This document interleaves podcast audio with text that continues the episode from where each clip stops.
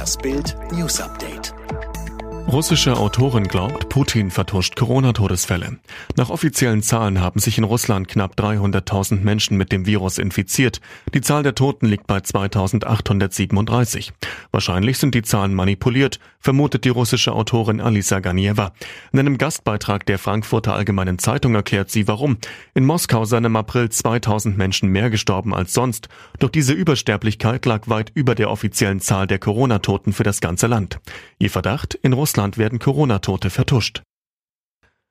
Ein Ende des US-Einreisestopps für Ausländer aus Europa ist nach Angaben des Weißen Hauses derzeit nicht absehbar. Sprecherin Kayleigh McEnany bei einer Pressekonferenz in Washington DC. Wir haben noch keinen Zeitplan dafür. Das vorrangige Anliegen des Präsidenten ist die Sicherheit der Amerikaner. Diese Reisebeschränkungen haben Leben gerettet. US-Präsident Donald Trump wolle zunächst sicherstellen, dass die Leben von Amerikanern nicht in Gefahr seien, bevor die Einreisestopps aufgehoben würden.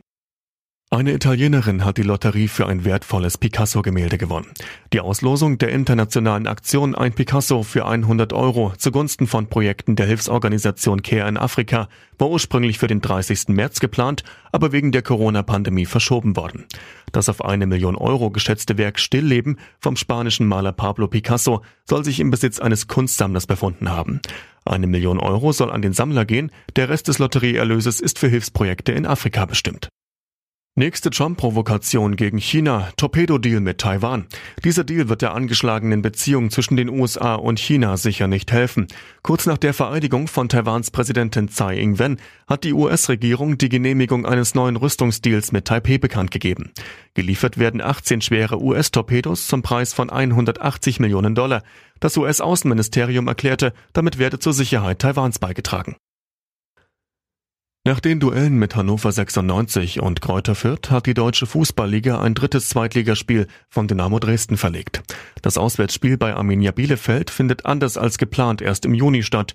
Der Grund? Dynamo befindet sich derzeit wegen zweier positiver Tests auf das Coronavirus in einer zweiwöchigen Quarantäne. Zwar wäre Dresden beim ursprünglichen Termin am kommenden Mittwoch wieder aus der Quarantäne raus, aber die Sachsen hätten nur eine extrem kurze Vorbereitungszeit. Daher wurde die Partie auf den 15. Juni verschoben.